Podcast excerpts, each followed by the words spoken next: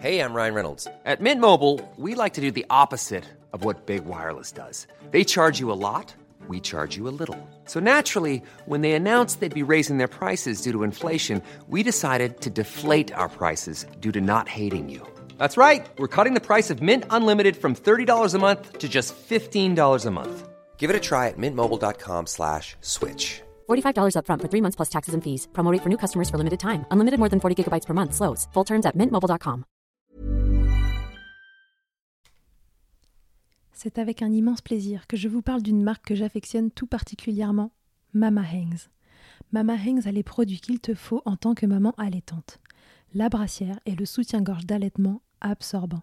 Ils sont conçus dans un tissu bien spécifique pour l'occasion, aka le micromodal, qui absorbe, sèche vite et te permettra d'éviter toute odeur, et ce en restant au sec. Tout ça veut dire que si comme moi tu as des fuites de lait d'un côté quand le bébé tète de l'autre, adieu coussinet d'allaitement qui se font la malle et bonjour brassière ou soutien-gorge qui tiendra toute la journée. Et ce n'est pas fini. Le petit nouveau de la collection, c'est le body, qui a les mêmes talents absorbants en s'ouvrant à l'avant avec des aimants trop pratiques. Ici, on ne se passera plus de ces produits top quali, beaux et confortables. Alors merci Mama Hanks de soutenir le podcast depuis si longtemps. Et si tu veux en savoir plus, rendez-vous sur leur site mama-hanks.com et avec le code MILCHECKER, tu bénéficieras d'une jolie et rare remise de 15% sur ta commande.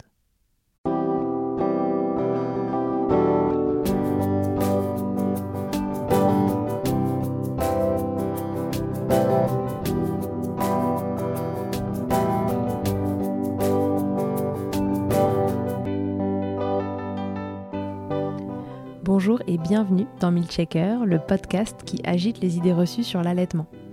Je suis Charlotte Bergerot-Palisco, je suis la maman d'un petit garçon de 3 ans que j'ai allaité durant un an et je suis la créatrice de ce podcast. Dans la vie, je suis ostéopathe et spécialisée en périnatalité. Je m'occupe des femmes en général, de leur désir de grossesse à leur postpartum, des bébés et des enfants. J'accompagne spécifiquement certaines problématiques d'allaitement en libérant les bébés des tensions qui les empêchent de téter correctement, permettant un allaitement serein pour la mère et l'enfant. Au fil des consultations, je me suis rendu compte que le principal frein à l'allaitement, c'était le manque d'informations, de partage d'expériences et de vécu dans une société où l'allaitement n'est pas une norme. Je vous propose donc d'interroger avec moi des mères et des pères sur leurs expériences, mais aussi de vous informer auprès de professionnels spécialisés en allaitement. Mon objectif est simple, vous informer, vous donner des clés pour faire des choix en conscience, banaliser l'allaitement sous toutes ses formes, vous le rendre plus accessible, plus facile et alimenter ce fameux village dont on a tant besoin pour élever un enfant. Milkshaker donne aujourd'hui la parole aux sages-femmes, du moins à une sage-femme.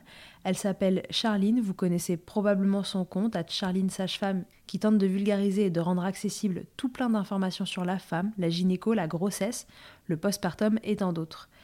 Avec Charline, on va parler de la place de la sage-femme dans l'accompagnement de l'allaitement. Car ce sont bien elles qui sont en première ligne avec les auxiliaires de puériculture. Ce sont elles qui passent vous voir à la maison durant votre postpartum immédiat et elles sont souvent votre référent durant cette période.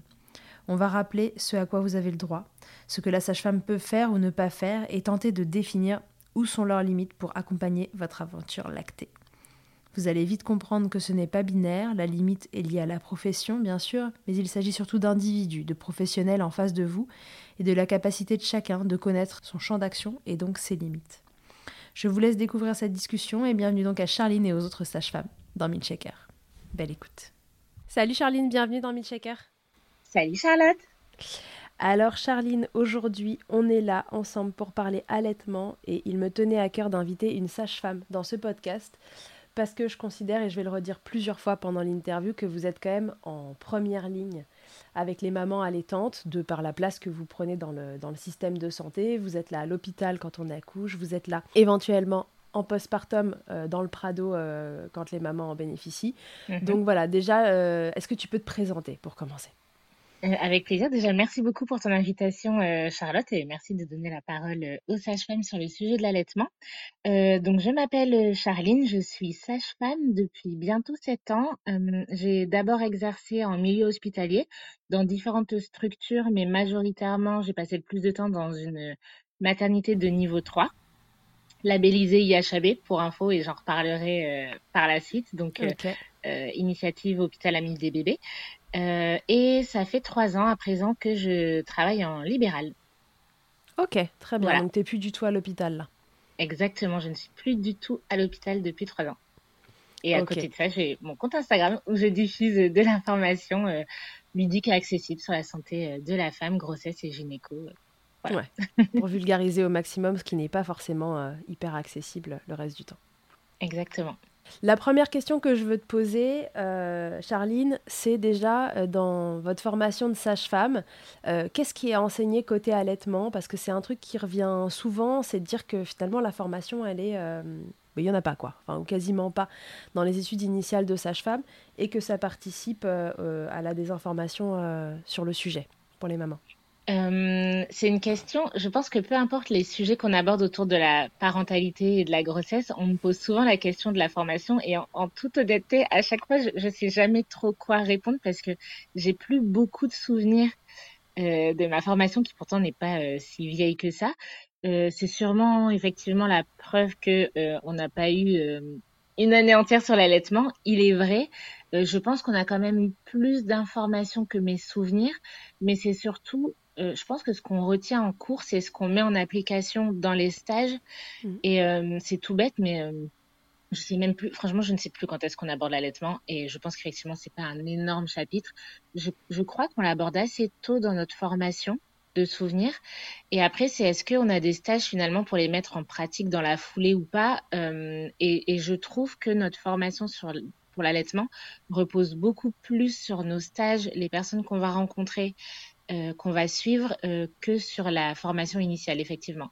Et pourtant, la théorie, elle est, euh, elle est essentielle et, on n'apprend pas tout en cas clinique, mais, mais voilà. Donc, j'ai plus énormément de souvenirs. Je pense qu'effectivement, comme c'est de toute façon ce qui ressort de beaucoup de monde, elle est pas suffisante. Moi, mon souvenir, c'est d'avoir vraiment appris sur le terrain en tant que stagiaire, mais aussi en tant que sage-femme parce que le souvenir que j'en ai, donc toujours prendre avec distance hein, ce que je dis, vu que je n'ai pas fait toutes les écoles de sage-femme de France, bien mhm. évidemment. Euh, le souvenir que j'en ai, c'est que quand on est étudiant de sage-femme, on est tellement stressé euh, d'être à jour sur des, des suivis pathologiques, diagnostiqués des choses graves, que peut-être qu'effectivement l'allaitement n'a pas autant de de notes de noblesse que, que d'autres sujets. Parce qu'il y a une autre solution que l'allaitement, parce qu'il y a toujours euh, cette solution biberon et, et lait infantile, enfin les euh, préparations commerciales pour nourrissons. Tu penses que c'est pour ça que, que c'est du coup moins important dans l'esprit?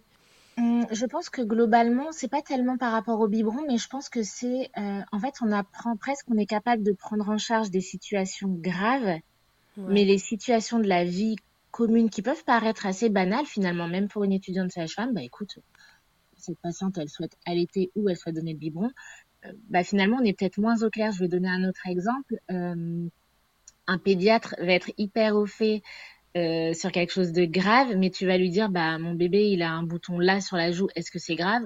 Bah sûrement que non. Mais tu vois ce que je veux dire? En fait, je trouve qu'en tant que soignant, on est vraiment préparé à, à prendre en charge fort heureusement des choses très graves, très urgentes, et, et parfois les problématiques euh, finalement moins, moins graves euh, en termes de... Ouais, de risques vitaux. Exactement, c'est le mot que je cherchais, merci. Eh bien, passe un peu de côté et le risque, c'est qu'on en oublie bah, finalement que cette personne-là qui vient d'accoucher, ce couple-là qui est jeune parent, en fait là, aujourd'hui, leur problématique la plus importante, bah, c'est que le choix de l'alimentation qu'ils ont choisi se passe bien. Euh, et, et, je pense que c'est peut-être plus cette notion-là, tu vois, où en tout cas moi je, je sens que j'ai pas été suffisamment imprégnée de ça euh, dans mes études et que je l'ai finalement plus découvert au contact des femmes.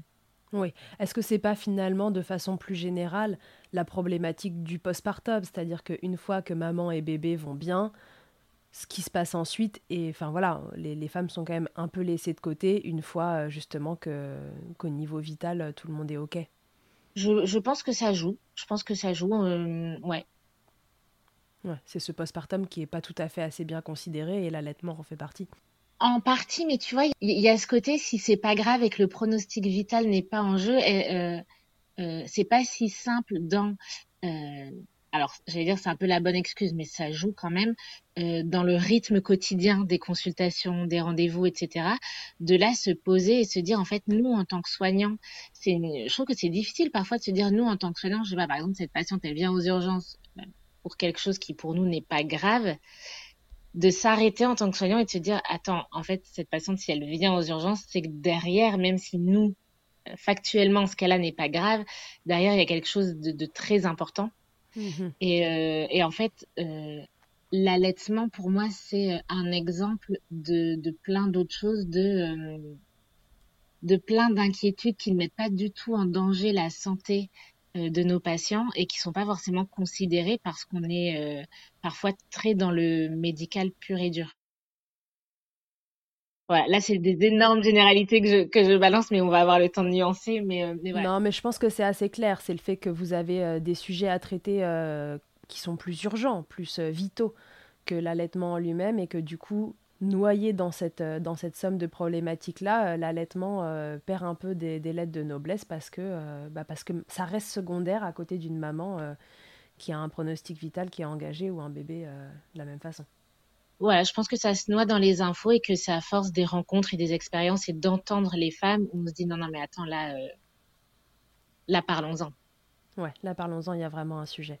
Moi, je dis toujours avec l'allaitement, tu vois, que ce qui est embêtant, c'est pas les pros qui savent pas, c'est les pros qui savent pas mais qui croient savoir. Je dis hmm. toujours que c'est eux le principal problème et euh, je, je, je, dis, enfin, je, m'applique ça à moi-même. Tu vois, je suis sortie de mes études d'ostéopathie.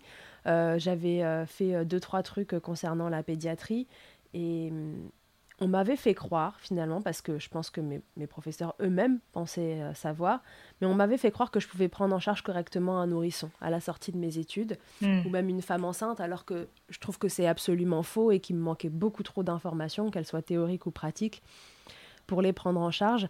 Alors, est-ce que ce serait un peu pareil pour vous à la sortie de vos études, à savoir l'allaitement, voilà, c'est quand même un truc où on vous dit, voilà, donc du coup tu sais accompagner la maman allaitante, et du coup tu te retrouves dans la posture de celui qui croit qu'il sait alors qu'il ne sait pas, ou est-ce que quand même on vous dit, bon là par contre il va vous manquer des infos, allez vous former en plus Ce que moi j'aurais aimé qu'on me dise à la sortie de mes études. Euh, c'est une bonne question. Euh, c'est une bonne question. Je réfléchis. Je pense quand même que au sortir de nos études, mais vraiment, en fait, je, pense que là, pour le coup, le, niveau d'information qu'a une sage-femme au moment du diplôme sur l'allaitement peut être extrêmement variable d'une sage-femme à l'autre. Donc c'est compliqué de répondre de manière générale. Je pense qu'il est possible, effectivement, d'avoir suffisamment d'infos euh, de par les rencontres qu'on a faites, de mhm. par les soignants qu'on a, qu'on a suivis. Euh, c'est tout bête, hein, mais l'un de nos premiers stages dans nos études de sage-femme, c'est avec les auxiliaires de puériculture. Euh, et ben, c'est des personnes qui clairement sont hyper présentes euh, pour l'allaitement. On a des stages aussi souvent en, où là on se retrouve avec des allaitements de prématurés.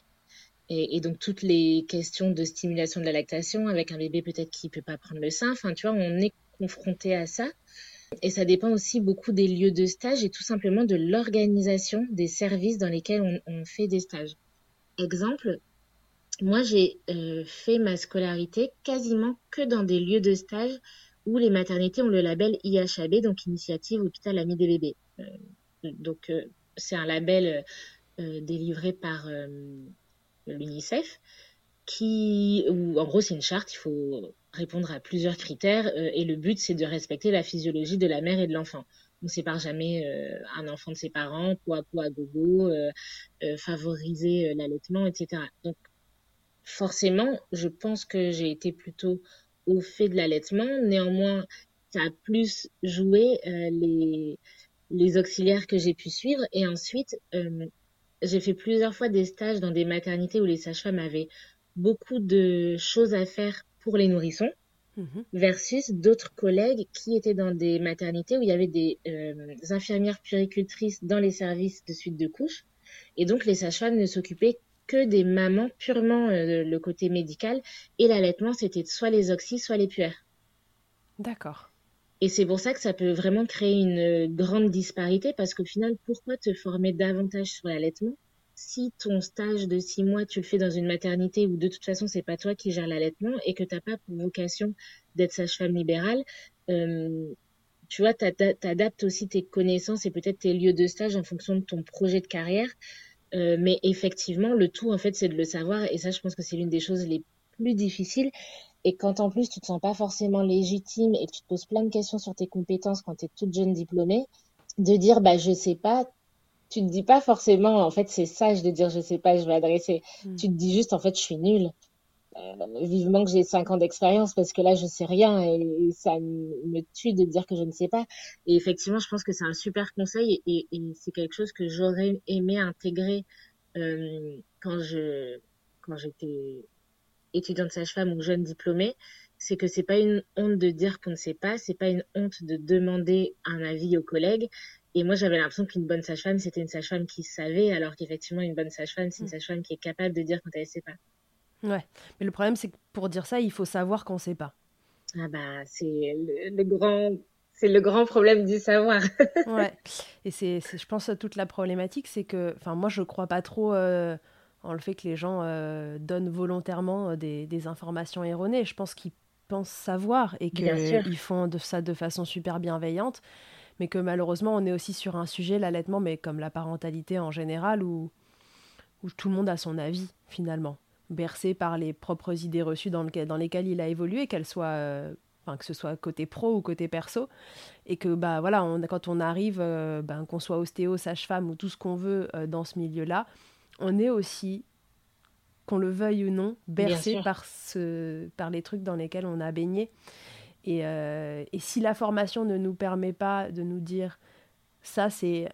Il y a beaucoup de choses à savoir là-dessus, donc ça nécessite d'aller faire des formations complémentaires. Ben, si on nous le dit pas, encore une fois, on peut pas le savoir. On Bien sûr. confiance à nos profs. Donc du coup, euh, euh, il faut savoir qu'on ne sait pas quoi. Et ça, c'est, je pense, la grande ouais, Mais c'est hyper juste ce que tu soulignes. Je pense que l'une des choses que j'entends le plus chez les patientes que je vois en postpartum, c'est franchement, le séjour en maternité, c'était épuisant parce que tout le monde avait des discours différents. Et c'est quelque chose qui pèse énormément sur les jeunes parents qui se posent plein de questions et qui ont des euh, discours parfois contradictoires. Ça peut changer d'un jour à l'autre parce que les nouveau-nés changent beaucoup d'un jour à l'autre et pour le coup, ça peut être expliqué, mais il y a plein de fois où c'est juste effectivement euh, basé sur des expériences et pas sur euh, je pense que ce qu'on ne sait pas assez, c'est ça effectivement, c'est que il y a une vraie connaissance euh, scientifique sur l'allaitement et, et c'est pas juste, bah enfin on le met au sein et basta. Et, en fait, il y a, y a, un vrai savoir qui peut effectivement être adapté à chaque situation. Et, et déjà rien que de savoir ça, je, trouve que ça permet de se dire ah ok bon ben il y a peut-être des choses à, à savoir du coup. Ouais. Alors du coup, ça me fait enchaîner sur euh, une question que je voulais te poser. Selon toi, euh, quelles sont les informations essentielles que les sages elles devraient avoir en leur possession, toutes autant qu'elles sont, euh, tu vois, qui pourraient être données dans cette formation initiale, pour ne pas désinformer justement les parents et protéger l'allaitement. C'est parce que quand on sait, voilà, quelles infos, derrière, c'est le moment où on sait aussi quand est-ce qu'on réadresse. Complètement.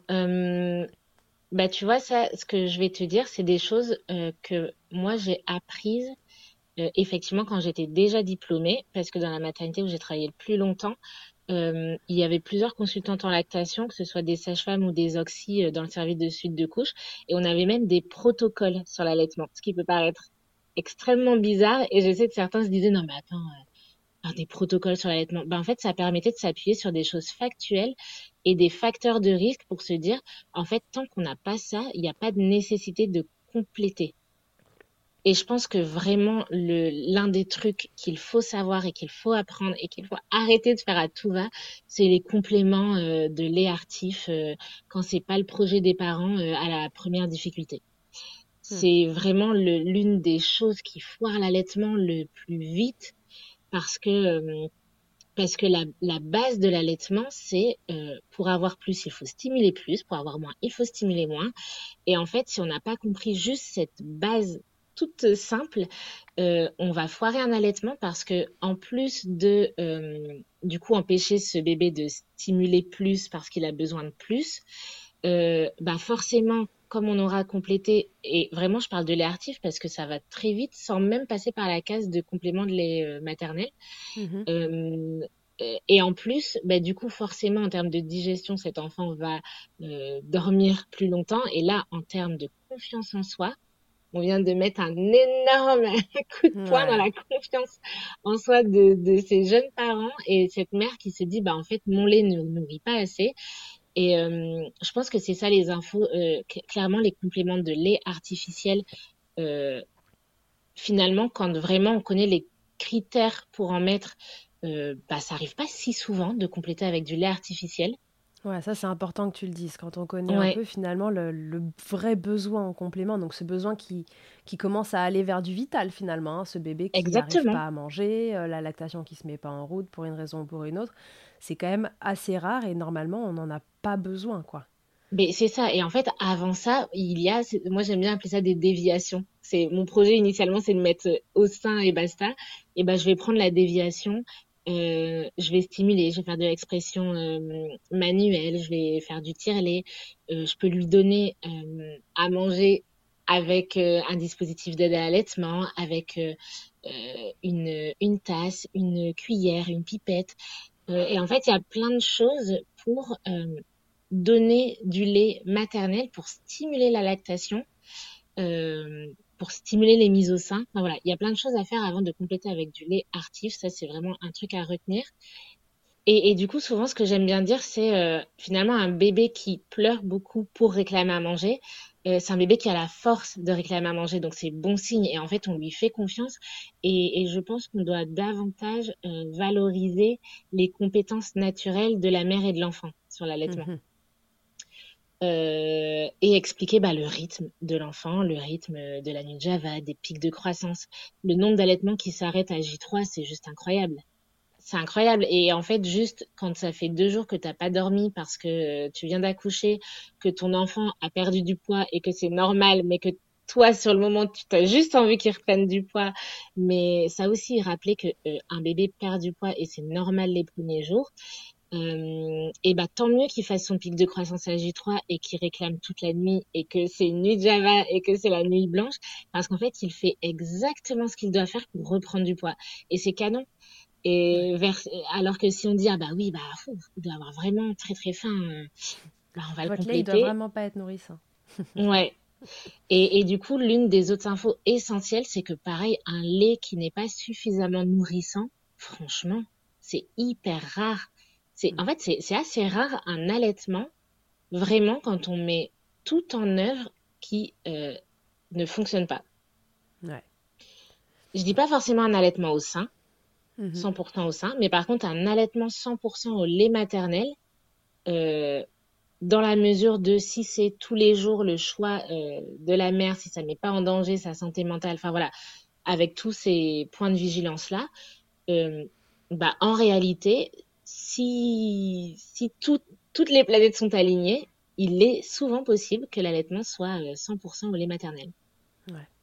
Est-ce qu'on peut dire aussi, comme donc là la première info, c'est vraiment euh, voilà, c'est rare d'avoir à donner des compléments de lait euh, de préparation commerciale pour nourrissons. Mhm. Et puis, euh, est-ce que le, le deux- la deuxième chose importante, ce serait de dire euh, c'est pas censé vous faire mal? Oh oui, c'est juste. Merci de le dire. C'est vrai que tu vois, il y a des choses parfois qui sont tellement ancrées que je pense même pas à le, à le dire comme ça euh, quand je suis pas devant une patiente. Mais oui, effectivement, c'est, pas censé, euh, c'est pas censé faire mal. Si ça fait mal, c'est qu'il y a un truc à corriger, une position à corriger, euh, de la mère, de l'enfant, des choses à vérifier chez l'enfant, dans la position de sa bouche, la position de sa langue.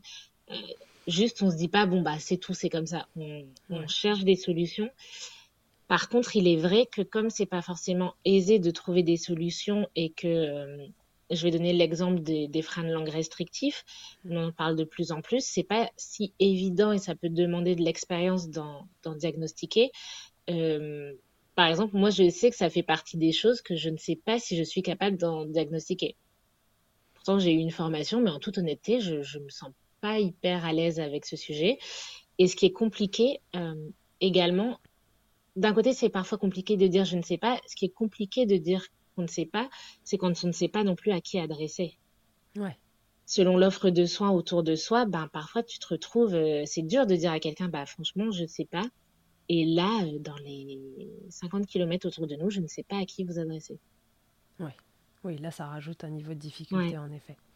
Mais avant, avant même ça, si on parle juste de la maternité, une des problématiques qu'on a sur l'histoire de, de compléter et des douleurs, c'est que les bébés, ils doivent, euh, idéalement, sur un accouchement par voie basse qui se passe bien et sans complications, euh, maman et bébé doivent sortir de la maternité en général à J3. Ça peut être un petit peu différent, j'imagine, dans les, dans les maternités privées, etc.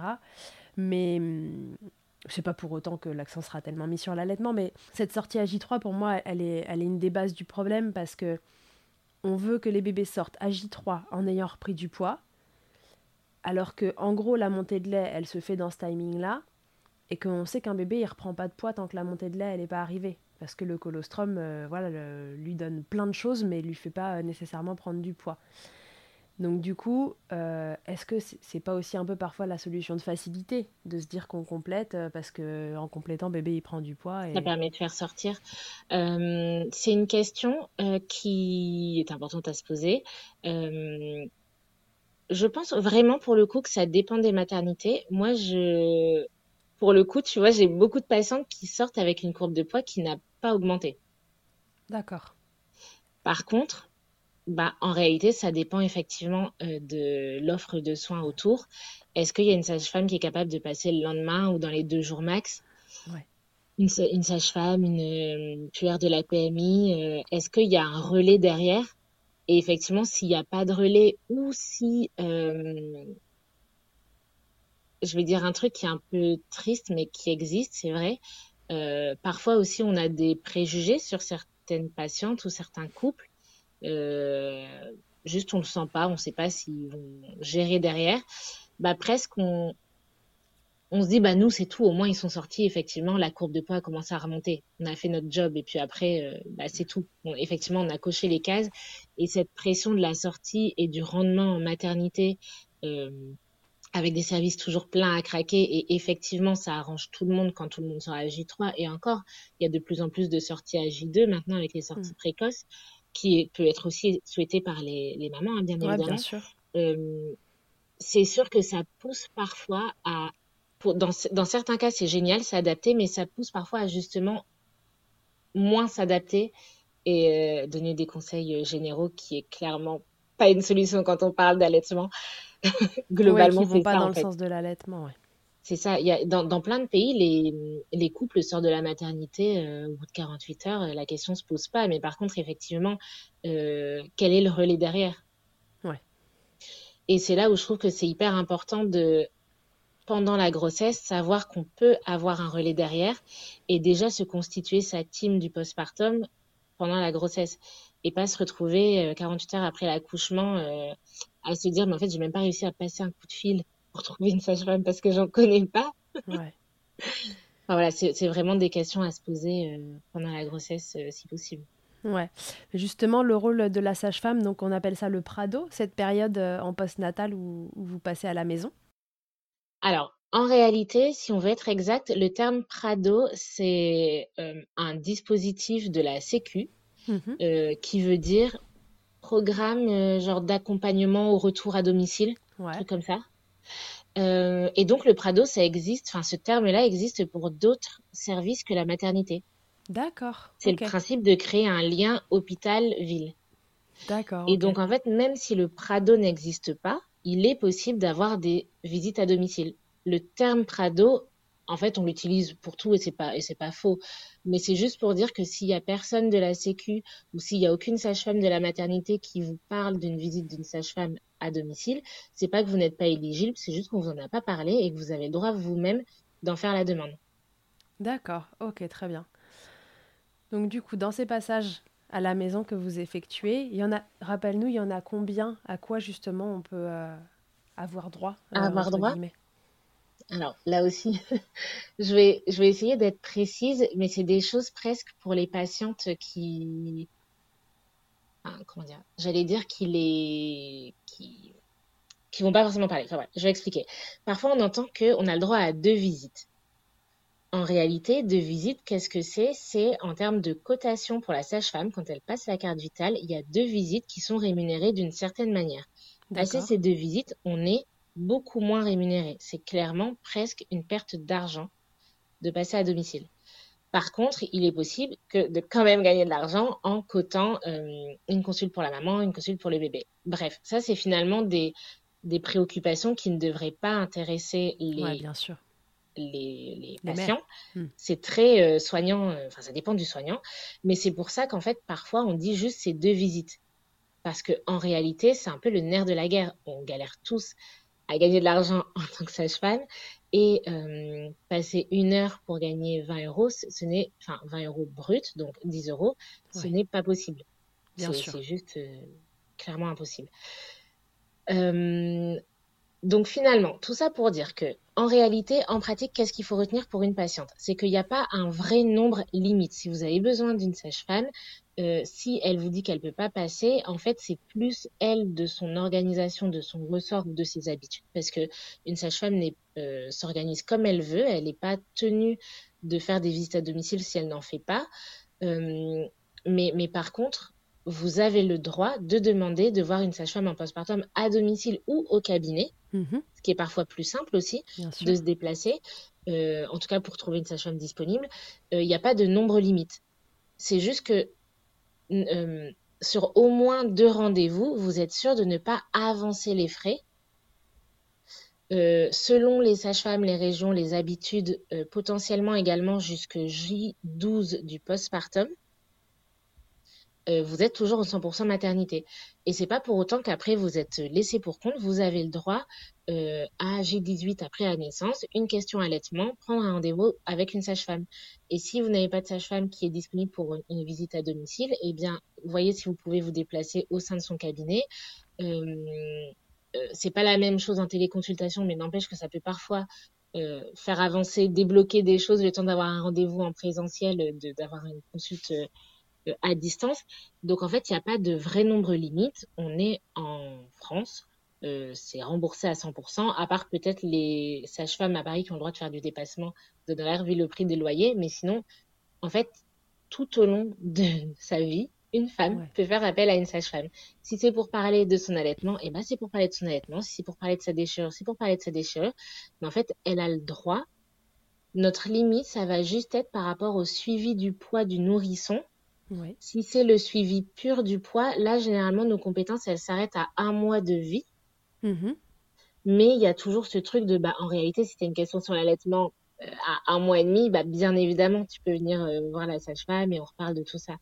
Et finalement, euh, encore une fois, toutes les sages-femmes ne font pas tout. Donc, en fait, juste contacter la sage-femme à côté de chez vous et demandez-lui, bah voilà, est-ce que vous, vous faites mais encore faut-il savoir que vous pouvez vous permettre de demander. Et ça, les, patients ne pensent pas forcément à juste appeler et dire bah, est-ce que ça vous le faites Est-ce que. Bah non, en fait, elle se dit juste qu'il n'y a personne. Et c'est faux, il n'y a pas personne. D'accord, ok. Et alors, du coup, le... clair. si, si, c'est clair. Non, non, ça veut dire que, en fait, voilà, si vous avez un besoin, il y a toujours une sage-femme euh, qui sera disponible euh, autour de vous. C'est, Exactement. Il en est comme ça. Vous, c'est, un droit que vous avez d'avoir des visites, euh, que ce soit chez vous ou que ce soit au cabinet, qui sont prises en charge. Voilà. C'est ça. En gros.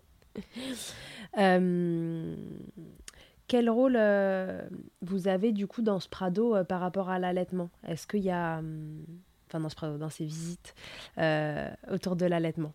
Qu'est-ce que vous pouvez faire, ne pas faire? Quelles, sont, quelles seraient en quelque sorte les, les limites d'une sage-femme concernant l'allaitement? Euh, quelles sont nos limites? Euh, bah, C'est une bonne question. J'allais dire que notre but dans ces visites, visites postnatales, c'est vérifier euh, l'examen médical de la mère, l'examen médical de l'enfant, son poids et donc son alimentation. Finalement, notre but, c'est de vérifier que tout va bien, donner des conseils s'il y a besoin d'en donner et réorienter effectivement si ça va pas. Dans ces cas-là, si ça va pas, je pense au cas des euh, pertes de poids importantes euh, supérieures à 10% du poids de naissance. Dans ces cas-là, on continue pas le suivi à domicile, on adresse à l'hôpital. Euh, ce qu'on vérifie aussi, c'est, et ce, donc même si on peut donner des conseils sur l'allaitement, hein, c'est tout, une perte de poids trop importante, on, on réadresse pour des taux de jaunisse trop importants, on peut réadresser également à l'hôpital. Et après, sur l'allaitement, bah finalement, j'allais dire, tant que la sage-femme qui est en face de sa patiente dans la circonstance de sa patiente est capable de l'accompagner, ben, elle l'accompagne et presque sa limite, ça va être euh, de ne pas trouver de solution. Ben, dans ces cas-là, on, adresse euh, à des collègues, à des consultants en lactation. Euh, je pense que c'est surtout ça la limite. C'est encore une fois, bah là, je suis, je me sens bloquée dans les conseils que, que je donne et je trouve pas de solution. Oui, encore une fois, tout en prenant en compte le projet de la mère, à savoir euh, si jamais elle a envie d'allaiter, euh, toujours essayer de trouver le chemin pour éviter euh, les compléments et éviter une mise en péril de cet allaitement. Donc quand on se sent cancé, c'est là qu'on réadresse, comme dans tout métier d'ailleurs. Tu nous as parlé de la jaunisse du bébé. Et ça tombe bien parce que je voulais te poser une question à ce sujet-là. C'est comme c'est encore une fois vous qui êtes en première ligne en postpartum. Moi, ça m'arrive de voir arriver des loulous au cabinet euh, qui ont le fond d'œil un peu jaune, etc., qui éventuellement sont un peu euh, voilà, euh, au sein. Alors souvent, je dis, voilà, quand est-ce que vous passez votre sage-femme ou quand est-ce que vous la revoyez euh, pour qu'on puisse vérifier ça? Bon, bah, je la vois demain. Bon, bah, parfait, super. Et là, je me, je décharge sur vous. Mais c'est un vrai sujet, la jaunisse, parce que dans, dans l'allaitement, ça peut être un facteur comme on dit, bah, pas favorisant, mais l'inverse, un facteur qui embête l'allaitement. Mhm. Euh, est-ce que tu peux nous rappeler comment ça fonctionne et, pourquoi c'est un truc à vérifier, sans pour autant que bébé soit en danger? Oui, bien sûr. Euh, donc, pour rappel, la jaunisse, est-ce que, est que tu sais ce que c'est la jaunisse? Moi, j'adore expliquer ce que c'est parce que je trouve que c'est incroyable. C'est un défaut de produit de, d'évacuation de bilirubine. Ouais, exactement. Et donc, en fait, qu'est-ce qui donne la jaunisse? C'est parce que le foie fonctionne hyper fort chez les nouveau-nés, euh, c'est le foie qui rend jaune. Euh, le nouveau-né ne respire pas comme nous euh, dans le ventre. Il reçoit de l'oxygène via le sang de sa mère.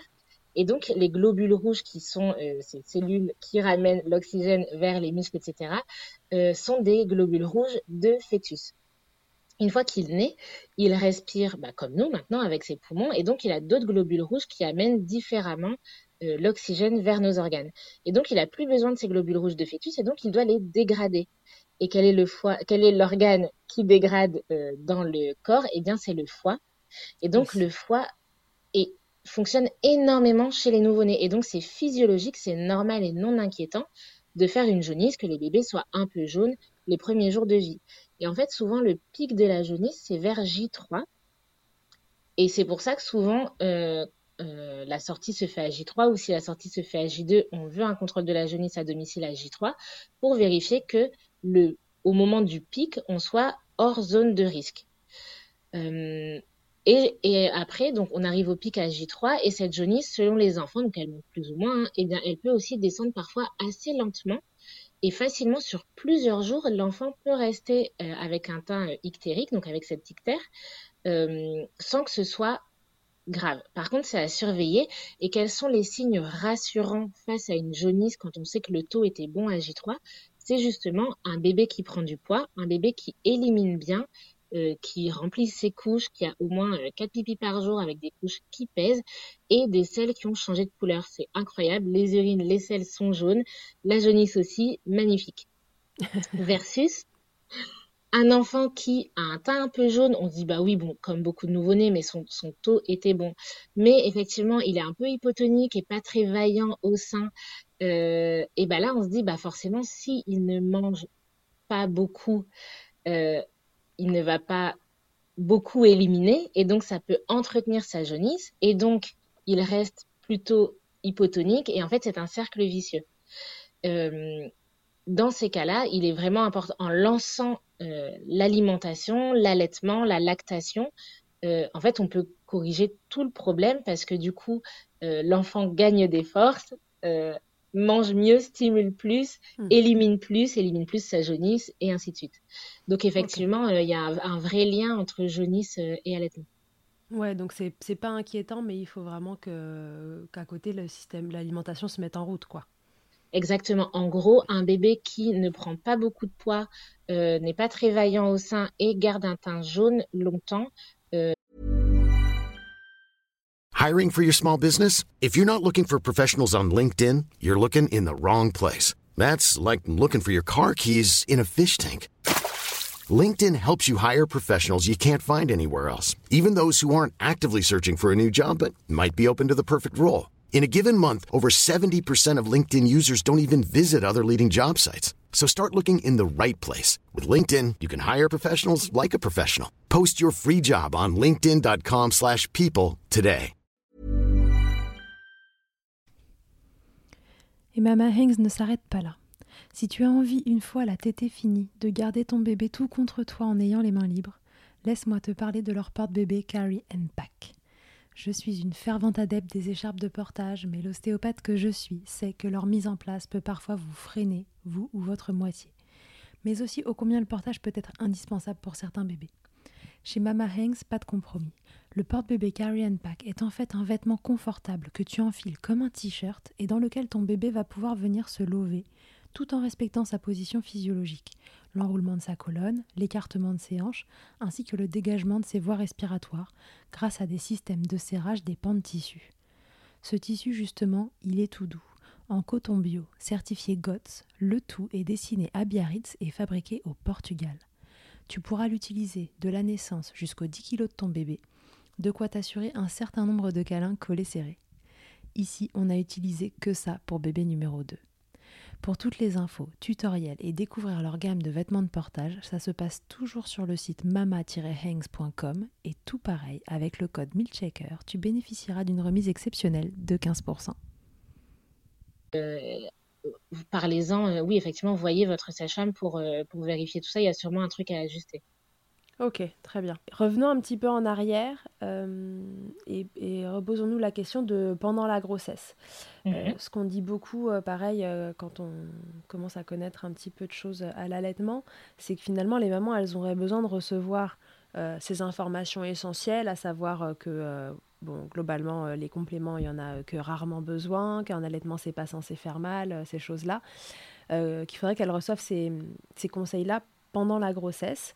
Moi, Mhm. j'ai le souvenir, tu vois, que ma sage-femme, euh, pendant, le, pendant les cours de préparation à l'accouchement, il y avait un cours de préparation au postpartum et puis un cours de préparation à, à l'allaitement. Et j'ai un souvenir d'informations dedans, bah, en fait, de plein d'informations, mais pas de ces informations-là. J'ai un, souvenir de euh, qu'on m'explique ce que c'est qu'un bout de sein, ce que c'est qu'une coque, euh, euh, la lanoline, euh, comment s'en tartiner toute la journée, etc. Bon, en gros, je vais être honnête, ça donnait pas vraiment envie d'y aller. On se disait quand même que ça avait l'air d'être une sacrée galère. Mais donc déjà, est-ce que ce cours de préparation à l'allaitement, il fait partie de, ces cours euh, qu'on peut avoir avec la sage-femme. Est-ce que c'est dépendant de la sage-femme avec qui on fait la préparation? Et s'il y est, est-ce qu'il y a euh, bah, un programme déjà établi finalement, où les sages-femmes sont complètement décisionnaires dans ça? Euh, les sages-femmes sont complètement décisionnaires de, des cours qu'elles donnent. Par contre, effectivement, quand on fait des séances de prépa à la naissance en donnant des infos théoriques, on a quand même des objectifs à atteindre euh, qui sont pas sortis de nulle part. hein. Même euh, la Haute Autorité de Santé a un list- listing euh, d'objectifs à atteindre. Par contre, effectivement, on n'a pas, euh, en gros, on n'a pas un protocole, genre, voilà, vous faites de la prépa, voici ce que vous devez dire sur l'allaitement. C'est vraiment chaque sage-femme qui fait son programme et donc chaque sage-femme qui constitue, avec les connaissances et les formations qu'elle a, son programme sur l'allaitement. D'accord. Euh, pour le coup, tu vois, c'est hyper intéressant ce que tu dis. Et il y a aussi une chose, c'est que, bah, en tant que professionnel, parfois même avec la meilleure volonté du monde, tu penses vraiment que tu fais très bien. Mais, Ah, mais vraiment. pas, bien sûr. Et, et le truc, c'est que c'est aussi intéressant parfois d'avoir le retour des patients et les patients n'osent pas forcément dire, parce que c'est pas aisé de dire, euh, bah franchement, euh, j'aurais bien aimé savoir ça sur l'allaitement quand même. Hmm.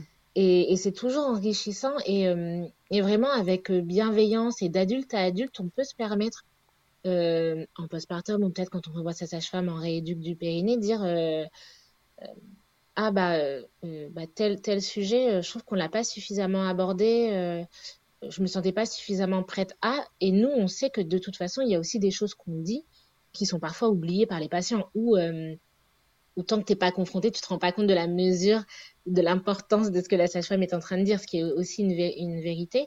Donc il y a des deux, il y a des infos sûrement qu'on ne donne pas assez, et ça, ça dépend de chaque sage-femme. Et, et, vraiment, pour la plupart, on est très ouvertes au retour et c'est comme ça qu'on apprend et qu'on se nourrit aussi. Il y a aussi des infos qu'on donne et qui passent complètement à l'as. Mm-hmm. il y a les deux et, et au moins euh, même, tu vois, si on donne des infos, s'il y a plusieurs patients qui nous disent, bah ça, franchement, j'aurais bien aimé le savoir, et qu'on se dit, bah pourtant, je l'ai dit, bah c'est peut-être que s'il y a plusieurs personnes qui nous le disent, euh, bah peut-être qu'on doit réinsister dessus parce qu'on le disait, mais en fait, on se rend compte que ça passe pas assez. Donc vraiment, le retour des patients est hyper intéressant là-dessus parce que effectivement, on n'a pas un protocole national de voilà ce qu'il faut à tout prix dire, voici les attentes des patientes sur le cours sur l'allaitement. Oui, et puis encore une fois, tout ça est soumis à personne dépendant en fonction de ce qu'elle a appris, euh, de ce dans quoi elle est baignée, de ce qu'elle a euh, construit ou déconstruit comme idée, etc. Voilà. mais tu as raison, tu vois, là tu me le dis, euh, c'est vrai, j'aurais dû l'appeler ma sage-femme et lui dire que qu'il y, y, a des choses que, que ça m'aurait fait du bien d'entendre en préparation et que, en effet, tout simplement, avec bienveillance, mais faire un retour, c'est important. Bah ouais, en fait, comment dire, enfin, c'est c'est hyper important, ça permet de garder le, dialogue soignant-soigné. Euh, dialogue qui, je trouve, parfois se rompt de plus en plus. Mm. Et j'ai l'impression parfois qu'il y a de plus en plus de camps. Les mm. soignants ne comprennent pas les patients et les et voilà.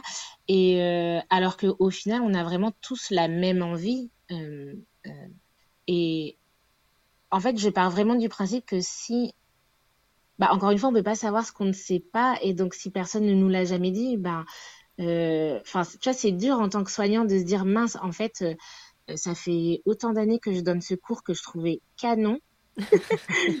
et en fait, il y a jamais personne qui m'a dit qu'en fait, il manquait telle info cruciale. Et bah, tu te, tu te sens bête en tant que, en tant que professionnel de santé. Tu, vois ce que je veux dire? Ouais. euh, C'est vraiment pour rappeler que c'est sûr que euh, on manque sûrement de connaissances sur plein de sujets. Euh, c'est aussi à chaque professionnel de se former. Aujourd'hui, la réalité, c'est que bah, une formation aussi, c'est de l'argent et du temps. Ouais. Mais par contre, quand on a des retours d'expérience ou des questions de patientes, bah là, en fait, ça nous fait des formations au quotidien parce qu'on se dit, tiens, il y a autant de patientes qui me posent la question sur tel truc. Mais en fait, ça me prend euh, 10 minutes ce soir de lire quelque chose sur ce sujet-là plutôt que de poser une semaine pour faire une formation à 1000 euros, en gros. Oui. Donc, Sans savoir euh, vers quoi tu vas parce que justement, tu sais pas qu'il te manque un truc. Ouais. ok, bon bah ça c'est un super conseil du coup, c'est-à-dire que tout autant que vous êtes là à écouter, il euh, y a un truc euh, qui vous semblait euh, manquant, voilà, une remarque à faire, faites-la avec bienveillance, évidemment. Ça. Mais c'est ça en fait, on peut en parler d'adulte à adulte et c'est vrai qu'il y a tellement de choses en ce moment qui tombent sur les soignants que hum, il, est, il, est rapide également pour, comme un patient de se dire ouais de toute façon les les soignants s'en fichent et, et, se soucient pas suffisamment de tels sujets. Pas de supposition. Vraiment, vous êtes en face de un soignant, un individu à part entière. Il y a des généralités, des problèmes de système, mais là aujourd'hui votre problématique elle est avec un individu et donc prenons cet individu sans, sans présupposer euh, des choses qu'on ne sait pas. Ouais. Voilà, je trouve que c'est hyper important le, le lien soignant-soigné et j'essaie vraiment de... non, non, mais tu as complètement raison. Moi, je dis toujours aux gens quand ils partent du cabinet, je leur dis vous me donnez des nouvelles. Ah oui, mais alors, je sais comment, parce que je vous dérange pas. Non, mais en fait, vous me dérangez pas si je vous propose de le faire. C'est... je ne devrais même pas vous proposer de le faire. Par principe, euh, vous avez mon numéro. S'il y a un souci, euh, je dis toujours, je préfère qu'on me déteste de près que de loin. au, moins, ça, fait, ça fait grandir. non, mais c'est vrai, c'est hyper important ce que tu dis. Donc, euh, donc ça peut être aussi une façon justement d'aider à cette diffusion d'informations sur le sujet de l'allaitement. et puis parce qu'on y reviendra après, mais voilà, malheureusement, on sait que votre métier aujourd'hui est vachement brassé que vous avez euh, une somme de choses euh, à faire dans des conditions un peu déplorables. Donc, euh, comme tu le disais tout à l'heure, ça, VS, les choses vitales, voilà, on ne peut pas non plus mm. de vous demander d'être partout. Ok, ok. je voudrais qu'on reprenne quelques situations. Si tu as par exemple, tu vois, des, des, exemples dans tes patientes, etc. quelques situations de maman problématiques avec l'allaitement et comment, quelles armes toi, toi, as en tant que sage-femme et à quel moment tu passes le relais. Je te donne un exemple. Est-ce que tu as, euh, dans, tes patientes une maman qui souffre par exemple de crevasse. Tu passes à J5 à la maison, elle a les seins, c'est le feu. elle, elle, se tartine de sa lanoline tous les jours, elle a les coquillages d'allaitement, machin, elle a tout essayé, tous ces espèces de pansements, tu vois, face à la douleur mhm. et, et, aux crevasses du sein. Qu'est-ce que tu as, toi, comme arme en tant que sage-femme qui visiblement a quand même quelques bases au niveau de l'allaitement à lui proposer? Bah, premièrement, ouais, cette patiente, on va voir ce qu'elle a déjà fait, de quand ça date. Est-ce que euh, elle a toujours eu ses crevasses? Est-ce que ça ne fait qu'empirer? Est-ce que finalement aujourd'hui à J5 c'est horrible, mais ça va mieux qu'à J4 mhm. Donc déjà, où est-ce qu'on en est dans son histoire de crevasses? Euh, Qu'est-ce qu'elle a déjà mis en place? Parce que euh, sur les crevasses, c'est un sujet tellement fréquent qu'on a l'impression euh, que qu'on sait déjà tout, mais ça m'arrive, et tu vois, même chez des multiparts, par exemple, on parle des crèmes, des pansements, etc. Et, euh, et donc, je leur dis, bah, peut-être, est-ce que vous avez déjà tenté les coquillages? Non, mais je l'avais fait pour le premier, j'avais complètement oublié que ça m'avait sauvé mes crevasses. Enfin, donc, euh, euh, juste re-répéter tout, tout ce qui existe pour soigner, vu que là, on est dans le, dans le soin, vu qu'elles sont déjà là. Euh, tout simplement, on regarde une mise au sein. La position, est-ce qu'on peut conseiller sur la position de la mère, de l'enfant, de la bouche de l'enfant? Euh, Comment elle est la succion, tout simplement? Euh, On examine l'enfant et euh, après, on va aussi s'appuyer sur comment s'est passée la naissance. Est-ce qu'il y a eu ventouse, forceps? Moi, ça m'arrive souvent, tu vois, justement, je ne dis pas ça pour te brosser dans le sens du poil, mais ça m'arrive souvent euh, sur des, des crevasses persistantes euh, d'adresser à des ostéos. Euh, mais oui, parce qu'un bébé qui est tout coincé, niveau crâne, niveau mâchoire, c'est un bébé qui serre la bouche parfois c'est fou comme euh, en 24 heures je vois une différence et, moi je suis là avec mes conseils et, parfois les patientes je sens qu'elles euh, qu'elles ont envie d'appliquer tous les conseils qu'on leur donne la crème la position le truc et je leur dis mais allez voir euh, l'ostéo je repasse trois jours plus tard. Vous avez pris rendez-vous? Ah bah j'ai oublié d'appeler. Et et t'es là genre franchement franchement la solution est là. Donc Ouais, mais c'est vrai que c'est là que hum, le problème, tu vois, ce spectre de à l'allaitement ça fait mal, les crevasses, enfin moi on me l'avait presque annoncé comme un truc qui de toute façon allait se passer, tu vois. Enfin, mmh. c'est on te dit euh, ah non mais l'allaitement ça fait mal et puis les crevasses c'est l'enfer, mais en fait c'est pas normal d'avoir des crevasses. On n'est on pas censé avoir mal. Encore une fois, on n'est pas censé se faire manger le sein comme ça, littéralement. Donc du coup, elle leur dire que ok, mais il y, a une solution derrière. Là, tous ces, tous ces pansements, ils sont top et il faut vous les conseiller parce que la crevasse maintenant, elle est là. Mais euh, comment on cherche l'origine, quoi Oui, exactement, c'est ça. Chercher l'origine et, euh, et comment dire et soutenir l'allaitement. J'entends par là, il y a également beaucoup d'allaitements qui ont envie de, il y a beaucoup de femmes qui ont envie d'arrêter leur allaitement parce que juste là c'est une douleur insupportable.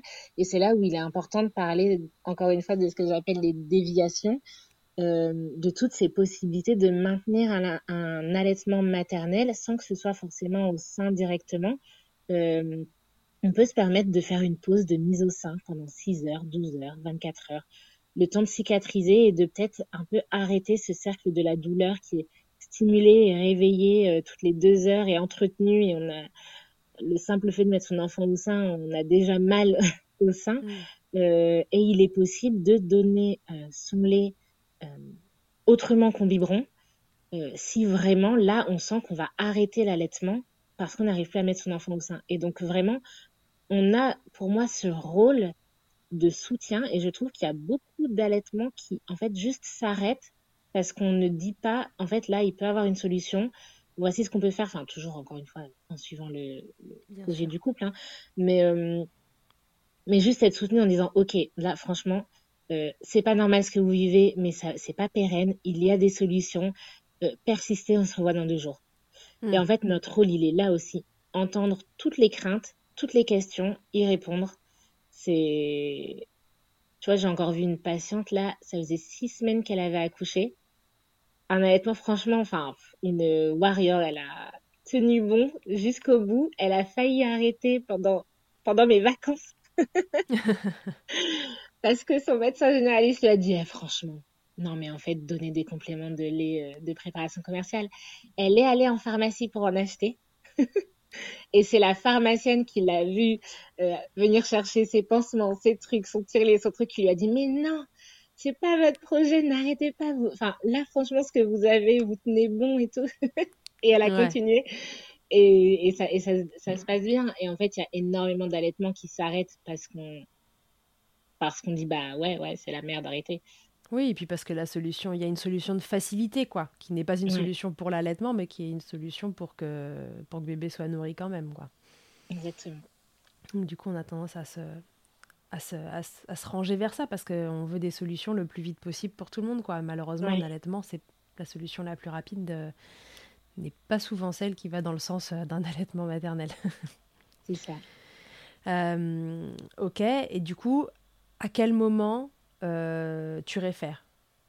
pareil, enfin, on va pas pouvoir faire de généralité pour toutes les sages-femmes, puisque chacune avec sa formation peut aller jusque là où, où, elle veut. Mais par exemple, tu vois, tu me disais tout à l'heure, moi sur les problématiques de frein, etc., je... c'est un truc où je me sens pas, où je me sens pas apte à, à diagnostiquer. à quel moment, tu vois, sur cette maman qui a des crevasses, tu réfères? Bah, alors déjà, je vais dire une chose très pratico-pratique, mais selon le temps que j'ai à lui accorder. Mmh c'est tout bête, mais il faut aussi savoir dire, en fait, franchement, là, ce que je peux lui proposer, c'est, c'est pas suffisamment soutenant en termes de dispo. Mmh. Euh, donc là, c'est, pas euh, un suivi pathos, c'est juste référer à peut-être quelqu'un qui sera plus disponible que moi aussi. Mmh euh, bien évidemment, on va vérifier que ça ne s'infecte pas. Et ça m'arrive sur des problématiques, euh, et encore, ouais, c'est exactement ce que tu as dit, ça va dépendre aussi de chaque sage-femme et comment, euh, voilà, jusqu'où elle se sent d'aller. Moi, ça, je trouve que c'est intéressant aussi parfois d'avoir, même si on sent qu'on peut gérer et qu'on a le temps, pour le coup, euh, quand on a des consultantes en lactation dans le coin, j'aime bien quand je sens qu'on commence à accumuler un peu les problèmes et que c'est un peu laborieux pour s'en sortir, même si on est sur la bonne voie. Euh, en fait, c'est là où je me dis, euh, il y a quand même beaucoup de points. Et, et, même si je pense être sur la bonne voie, bah finalement, le regard de la personne qui aura spectre de solutions sûrement plus large. Quand je me dis, il y a peut-être un truc que je loupe, mais je sais pas y répondre à cette question vu que j'ai pas toutes les infos j'aime bien référer et prendre un, autre avis dans ces cas-là quand je me dis j'arrive pas à savoir si je loupe un truc ou si là euh, tout ce que j'ai proposé c'est bien. Ouais, donc finalement quand ça se complique quoi, c'est-à-dire que si au démarrage on a euh, une maman, on reprend l'exemple des crevasses, mais qu'il y a une position qui est pas bonne, euh, un bébé qui était un peu tendu, etc. que tu, en fait c'est soit tu t'en sors très rapidement et à 100%, soit tu t'en sors mais à moitié ou tu t'en sors pas et là tu réfères quoi mais tu laisses pas une maman avec euh, plein de soucis, même si ça a l'air d'aller dans le bon sens, quand ça commence à traîner. C'est ça, et, et je trouve qu'en plus sur l'allaitement, parfois, il suffit d'employer d'autres mots pour donner exactement le même conseil, et ça peut tout changer. Et je trouve que quand ça traîne un peu, euh, avoir un autre avis, et franchement, parfois, ça donne la personne donne exactement les mêmes conseils que j'ai donnés, mais moi, ça me rassure dans le sens, ok, j'ai rien loupé. Donc pour moi, ce n'était pas un rendez-vous qui servait à rien. La patiente, ça la rassure en disant, ok, deux personnes disent la même chose. Donc vraiment, ce qu'on est en train de faire, on est sur la bonne voie. Et le but de référer, parfois, l'autre personne ne va pas apporter de nouvelles solutions et c'est pas pour autant qu'elle n'apporte rien parce qu'une expertise en plus, euh, ça soutient l'allaitement aussi. Oui, parfois, euh, juste avoir un double avis, une seconde personne qui vient confirmer la première chose, euh, en effet, ça rassure la maman, ça tamponne le fait qu'elle est sur la bonne voie, qu'elle peut continuer comme ça et qu'on est bon. Donc non, ça peut être rassurant et très soutenant pour l'allaitement, je suis assez d'accord avec toi. Donc très bien, voilà, euh, c'est parfois demander un nouvel avis, parfois parce qu'on s'en sort pas. Donc voilà, le meilleur conseil que, que tu pourrais donner finalement à, à une sage-femme qui, bah, qui peut-être sait pas qu'elle sait pas, Mais si elle écoute cet épisode maintenant, elle, saura qu'éventuellement elle peut avoir des, des, manques dans ce domaine-là. C'est lui dire, euh, voilà, finalement, un, deuxième avis n'est jamais mauvais à prendre. Donc, euh, si la maman peut le faire et qu'il y a quelqu'un de disponible euh, autour, pourquoi s'en priver, quoi? Exactement. C'est ça. En fait, en fait pourquoi, pourquoi ne pas dire bah voilà, la semaine prochaine, je suis un peu moins dispo, bah peut-être euh, aller voir une consultante en lactation, demander à la PR de PMI de passer. Et en fait, à force d'avoir euh, des deuxièmes avis qui vont toujours dans votre sens aussi, ou qui apporte quelque chose, on apprend aussi comme ça parce que du coup, ça nous permet aussi d'avoir les, conseils de nos collègues. Ok, très bien. Donc euh, on revient à ce qu'on disait tout à l'heure. On sait aujourd'hui que hum, la difficulté pour les sages-femmes de faire euh, dans des conditions correctes, j'entends, leur travail euh, concernant l'accompagnement des naissances. Alors est-ce que ça, tu penses vraiment que ça participe au fait qu'il y a un manque d'informations concernant l'allaitement? Parce qu'encore une fois, ce serait le sujet de trop. Tu vois, dans, le spectre des choses que vous avez à faire et dans les conditions dans lesquelles on vous impose, entre guillemets, de le faire. Quelle place peut avoir l'allaitement euh, là-dedans?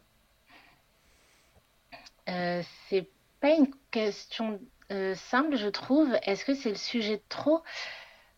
En fait, on a tellement, tellement effectivement de sujets, tellement, enfin, quand, tu penses, on peut suivre une patiente en gynéco, en rééduc, en prépa, en faire les suivis. Enfin, vraiment, on a tellement de motifs différents de consultation sur une même journée, euh, que ce soit à l'hôpital ou en libéral, qu'il y a presque tous les sujets sont de trop. euh, je pense que c'est intéressant. Là, je vais plus m'adresser, enfin, pour le libéral. C'est intéressant de se dire est-ce que je peux vraiment tout faire? Est-ce que je peux vraiment être compétente partout? Est-ce que j'aime tout faire?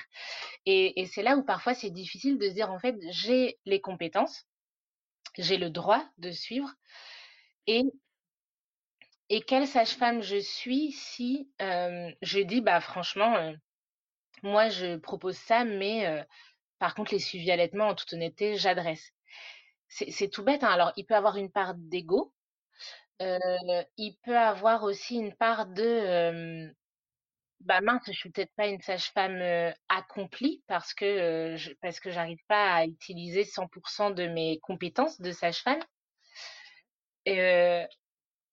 et, c'est des problématiques, enfin c'est des questionnements. Moi, je sais qu'avec ma, ma collègue sage-femme au cabinet, qu'on se pose à chaque fois qu'on déjeune ensemble, on se pose des questions de, bah tu vois, telle euh, telle pratique, je sais pas si je vais la continuer ou si je vais. Enfin, c'est juste en termes d'organisation, c'est hyper compliqué de tout faire et d'être disponible euh, autant à tout le monde, à la patiente qui t'appelle pour une urgence gynéco, mais en même temps, là, tu as un bébé qui perd du poids de l'autre côté. Enfin, c'est hyper compliqué. Est-ce que ça rendrait service?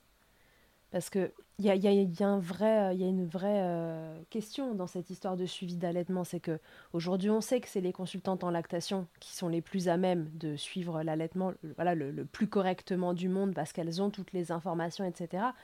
Mais la réalité, c'est que les consultantes en lactation, voilà, ne, bah, ont un coût, ça c'est une chose, et elles en ont tout un différent. Il n'y en a pas partout non plus, et puis euh, elles sont euh, pas ou très très peu remboursées. Il y a certaines mutuelles qui prennent un petit bout, machin, mais enfin, comparé par exemple à l'ostéopathie qui est maintenant pas trop mal remboursée par les mutuelles, en général, la consultante en lactation, c'est encore euh, sur un autre niveau. C'est la prise en charge, elle est, soyons honnêtes, médiocre euh, par, euh, par les mutuelles. Encore faut-il que la patiente ait une mutuelle. donc du coup, si dans un monde merveilleux, les consultantes en lactation étaient prises en charge au, même titre que, les sages-femmes, est-ce que est-ce que ça vous arrangerait finalement, tu vois, de, de, ne pas avoir ce suivi de l'allaitement parce que ça vous permettrait d'être focus sur le reste? Je peux pas dire ça parce que euh, à la fois c'est difficile de tout coordonner avec toutes les cordes qu'on a à notre arc, à la fois ça permet à chaque sage-femme, selon ses affinités, de choisir ce vers quoi elle peut s'orienter. Et moi, je trouve que c'est absolument génial d'avoir le choix. Et je pense que ça briserait le cœur de plus d'une de mes collègues de ne, euh, de ne plus pouvoir faire du suivi euh, d'allaitement euh, entre enfin juste j'allais dire juste parce qu'elles n'ont pas fait la formation IBCLC dans ces cas-là elles, la feraient sûrement tu vois mais mais euh, non parce qu'effectivement la sage-femme a les compétences et c'est là où c'est hyper difficile de c'est hyper difficile parce qu'on est, on passe tout le temps de l'individu, d'une profession au professionnel. Bien sûr. La profession de sage-femme n'est sûrement pas suffisamment informée, mais par contre, je pense à la sage-femme qui est hyper informée, hyper documentée, sans avoir passé euh, le diplôme d'IBCLC. Euh, si on lui dit, bah en fait, tu n'es pas légitime à, enfin, c'est terrible. Euh, et, donc, je trouve ça génial de se dire, en fait, on a toutes ces cordes-là et c'est à chaque sage-femme de choisir ce sur quoi elle a envie de mettre son énergie, son temps, sa formation. et on est bon dans ce qu'on aime. Et, et, et, voilà, et oser dire, ok, ça, par contre, c'est pas mon sujet de prédilection. J'accepte d'y passer moins de temps, mais je peux pas souhaiter non plus aux IBCLC d'être remboursés parce que, en réalité, euh, le, remboursement, c'est vraiment une médaille à double face. C'est absolument génial pour les patients et, on a un système de soins euh, formidable pour ça, mais c'est terrible pour les professionnels. On se rend bien compte là, euh, les psychologues pour qui, euh, à présent, euh, on peut demander, euh, je crois, cinq séances remboursées. c'est en fait c'est terrible. Aujourd'hui, ils ont le choix de se conventionner ou pas, et plein le feront pas parce que parce que sous motif d'être soignant et de vouloir rendre service, on devrait accepter de gagner 9 euros de l'heure. Enfin, 9 euros dans la poche, hein, après les charges, les trucs, les machins.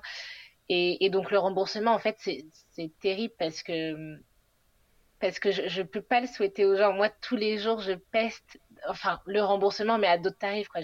moi, tous les jours, je peste sur les tarifs de la Sécu. Donc. Euh, C'était plus dans l'esprit de se dire euh, est-ce que pour vous, pour, euh, enfin, pour toi, par exemple, qui connaît, qui connaît tes limites et qui sait quand est-ce qu'il faut que tu renvoies vers une IBCLC, est-ce que fréquemment, il y a un frein de ce côté-là, tu vois, pour les patientes? C'est un frein qui peut être fréquent et dans ces cas-là, euh, n'oublions pas qu'il y a la PMI hein, quand même. On a mm. la protection maternelle infantile avec euh, que ce soit des sages-femmes ou des puères qui peuvent passer euh, régulièrement. c'est également un super soutien. Et finalement, moi, ce que j'aime bien dans le fait qu'il y ait plusieurs choix comme ça, bah, c'est que ça peut aussi s'adapter à différents profils enfin, en toute honnêteté, j'ai pas de réponse euh, tranchée sur le sujet. je suis désolée, il y a plein de sujets où je suis pas très tranchée. Hein. Non, non, mais il y a aucun souci. Il y a aucun souci. ouais, je, te, posais la question parce que je, me disais que, en effet, on dit que vous manquez de formation, etc., mais nécessaire, vous n'avez pas nécessairement le, le temps d'aller euh, vous former dans le, dans le spectre de choses que vous, allez à faire, que vous avez à faire. Effectivement, se former, euh, ça a un coût. Et puis encore une fois, faut-il savoir que, qu'on a besoin d'aller se former? Enfin, tout ça, ça met quand même euh, euh, plein de barrières pour un métier qui, qui pourtant est en première ligne sur ce sujet-là. Et comme tu le disais, c'est peut-être pas nécessairement vital, mais à un instant T, pour un couple, maman-bébé et, pour un couple parental, ça peut être un peu le sujet numéro un, quoi. Mais, c'est ça, et en même temps, il y a... En même temps, ne sont pas rares ne l'oublions pas, les sages-femmes extrêmement bien formées sur l'allaitement. Donc, mm. c'est possible. C'est vraiment individuel que, au niveau individuel que ça se passe, quoi. Donc, euh, bah oui, c'est ça. Peut-être qu'en fonction de, votre projet, c'est à réfléchir quand vous êtes enceinte, mais en fonction du projet que vous avez, demandez à votre sage-femme, voilà, à quel point elle a envie de, de, s'impliquer euh, là-dedans. Euh, est-ce que c'est un sujet qui la botte, qui la botte pas? Parce que on a, on a le droit de dire qu'un truc ne botte pas. Moi, typiquement, euh, désolé s'il y a des sportifs qui nous écoutent, mais les sportifs, ça me botte pas. J'irai pas me former sur le sujet. Et quand j'en ai un qui débarque au cabinet, qui s'est perdu euh, dans un centre dédié à la femme et à l'enfant, voilà, je lui dis que voilà, je, je, sais faire dans les faits, mais s'il y a une spécificité, ben, je l'adresse à un collègue euh, parce, que, bah, parce que voilà, ça me botte pas. Donc on, on a le droit de pas être à fond sur tous les sujets. Le tout, c'est de savoir qu'on n'y est pas, quoi. Ouais. Encore une fois. Ok. Et du coup, euh, en parlant de formation, si jamais on a des sages-femmes qui nous écoutent et qui ont envie justement d'aller euh, se former un peu sur l'allaitement, qu'est-ce que toi, tu, est-ce qu'il y a des formations qui sont accessibles pour vous euh, que tu peux conseiller? Donc, bah, forcément, la formation de consultante en lactation, mais au-delà de ça, sans devenir consultante en lactation, il existe des, des organismes de formation dédiés aux, aux sages-femmes. Les plus connus, je sais pas si je donne les noms. Bah si, je pense. Bon, les plus connus, il y a la DCO, euh, Médic Formation, qui propose des formations. Euh, il y a également l'Association nationale des sages-femmes libérales qui propose des formations. Mhm. et puis on a des, c'est important de, de, savoir, de se rappeler qu'on a donc celles qui sont sage-femme libérales, elles le savent depuis un moment, mais quand on est jeune sage-femme libérale, on ne le sait pas forcément qu'on peut euh, avoir des, des aides euh, pour financer les formations. Euh, et si toutefois vous êtes sage-femme hospitalière et vous avez envie de vous former, euh, c'est vrai que quand on est à l'hôpital, euh, si l'hôpital ne nous paie pas la formation, c'est rare qu'on fasse des formations en plus parce que ça prend du temps et de l'argent. Donc c'est sûr que c'est de l'argent. Par contre, c'est important de rappeler que ça peut être déductible des impôts si vous, êtes en frais réels. Donc c'est aussi des, choses à prendre en compte. Ok, super. Et ce que j'ai envie de conseiller pour les personnes qui n'ont pas forcément le temps et l'occasion de se former, ça vaut pas une formation, mais par contre, c'est vrai que d'écouter des podcasts comme le tien, par exemple, des, euh, des témoignages de femmes allaitantes, ça permet toujours de gagner en expérience parce que à chaque fois qu'on est face à une patiente dans la vraie vie, on apprend de ses retours. Et quand on multiplie les expériences, même si c'est pas dans une discussion, mais juste à l'écoute d'un podcast, par exemple, euh, ça fait extrêmement grandir dans dans sa mmh. pratique. Donc c'est pas une forme, ça n'a pas vocation de former, mais quand même, tu interviews des personnes compétentes sur des sujets donnés. Et c'est vrai qu'aujourd'hui, euh, il est possible aussi comme ça, de manière euh, disponible et gratuite, euh, de en tout cas d'entendre des, des récits qui peuvent vraiment casser des idées reçues. Donc c'est de l'or aussi. Oui, tout à fait. Oui, je ne peux que vous conseiller d'écouter Milkshaker dans son intégralité. Vous avez donc 58 euh, épisodes là, au moment où, où on tourne celui-là. Non, mais il y en a plein avec des expertes. Et c'est vrai que j'ai interrogé beaucoup de consultantes en lactation. Là, je voulais donner la parole euh, euh, aux sages-femmes parce qu'encore une fois, je, pense vraiment que, qu'on le veuille ou non, vous, vous êtes en première ligne. Et c'est peut-être pas vous qui êtes détentrice de l'intégralité du savoir sur l'allaitement, mais il se trouve que c'est vous que les patientes rencontre de façon systématique et euh, voilà, on, a euh, profondément besoin que vous soyez euh, au fait des, des, grandes lignes parce que si vous êtes au fait des grandes lignes, en effet, au moment où on commence à patauger, on sait qu'on peut réadresser et, et voilà, connaître son champ d'action, c'est c'est l'assurance de ne pas désinformer quoi. Et je pense que c'est ça dont souffre le, principalement l'allaitement. Ouais. Euh, voilà, j'ai fini avec mon interrogatoire euh, inquisiteur pour savoir ce que vous pouvez faire et, ne pas faire. Euh, est-ce que tu as envie de rajouter quelque chose, Charline, sur, sur tout ça je pense que bah, du coup, je vais, c'est pas ajouter des choses, mais je vais insister sur un point. Ce que j'ai vraiment envie de conseiller aux personnes qui souhaitent allaiter, c'est de, donc effectivement, se former en anténatal, euh, faire la prépa à la naissance, euh, de prendre pleinement la responsabilité de s'informer. Personne ne mhm. peut le faire pour vous. Par contre, effectivement, vous pouvez pas forcément savoir que les infos données par la sage-femme ne sont pas complètes. Euh, donc ça, prendre la responsabilité de votre de votre information et aussi profiter de la grossesse pour créer votre team du postpartum comme tu as dit, en fait, osez demander à la sage-femme dans quelle mesure vous allez me suivre pour l'allaitement. Essayez de voir selon votre personnalité. Bah, moi, je suis plutôt du genre à, franchement, si elle peut passer une fois par semaine, ça me va parfaitement ou non, j'ai pas besoin de quelqu'un qui passe aussi souvent. Et comme ça, en fait, vous prévoyez déjà tout ça. Vous avez les numéros de téléphone pendant la grossesse. Ce sera beaucoup plus simple ensuite en postpartum.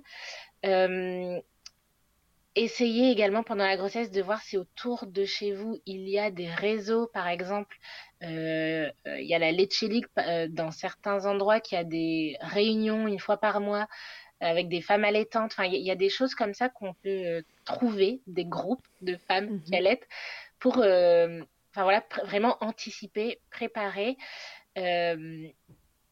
N'oubliez pas que même si l'allaitement est naturel, c'est pas forcément inné. ouais c'est important de le rappeler. Et, euh, et, une dernière chose, intégrez votre partenaire dans tout ce qu'on vient d'expliquer. Ouais. Parce que, voilà. Parce ouais, que bah oui. donne, un, donne un, un, complément de préparation euh, industrielle. Euh, voilà, tout, tout, ça, dans tout ce qu'on a évoqué, le partenaire peut, le, la partenaire peut être intégré. Euh, et, protégez-vous de votre entourage qui n'est pas forcément le meilleur soutien pour l'allaitement. Ouais, ouais. Voilà. Là, je c'est vrai que... les sages-femmes, mais euh, je trouve que c'est des conseils euh, qu'on ne dit jamais trop. ouais, ouais, bien sûr, faut pas se laisser déborder par l'entourage. Et c'est vrai qu'il faut que votre conjoint, conjointe soit dans votre team. Hein. Que, que ce projet, ce soit un projet de, de, foyer finalement, parce que c'est ça qui va permettre au quotidien, minute après minute, d'être d'être soutenu dans ce que vous avez choisi. Exactement. Ok, super. Merci Charline. Merci à toi Charlotte. d'avoir répondu à toutes ces questions. Et puis euh, voilà, j'espère que ça va un petit peu éclairer sur euh, quelle est la place que, peut prendre la sage-femme dans l'allaitement, quelles sont ses limites, à quel moment euh, on peut aussi décider soi-même que si jamais la sage-femme n'a pas l'air de, de, l'air de, de, patauger et qu'on ne sait pas trop où ça va, voilà, prenez la décision vous-même d'aller d'aller consulter quelqu'un de plus. N'oubliez pas aussi, euh, encore une fois, de faire euh, des retours à vos soignants. On l'a dit tout à l'heure, on l'a exprimé, mais c'est hyper important parce que c'est vous qui nous faites grandir au quotidien euh, avec vos retours. Merci beaucoup, Charline. Je te dis à très bientôt. Merci à toi. À très vite. que ce soit votre première écoute ou que Milkshaker vous accompagne régulièrement, merci beaucoup d'avoir écouté cet épisode. Si vous aimez ce podcast et que vous souhaitez le soutenir, c'est très simple notez-le, abonnez-vous, mettez un commentaire avec 5 étoiles de préférence en fonction de votre plateforme d'écoute et surtout partagez-le sur les réseaux sociaux at Milkshaker Podcast pour le faire connaître. Pour suivre l'actualité du podcast, ça se passe sur le compte Instagram du même nom ou sur mon site internet charlotte-bergerot.fr où vous trouverez tous les épisodes. Vous pourrez désormais y faire un don si vous souhaitez soutenir Milkshaker. On se quitte encore et toujours avec Emma et son titre Blinded qu'elle a écrit et composé en collaboration avec Nemen. Je vous dis à très vite pour un nouvel épisode et d'ici là, n'oubliez pas, prenez soin de vous, milkshakez autant que vous le voudrez et bousculons ensemble les idées reçues sur l'allaitement maternel.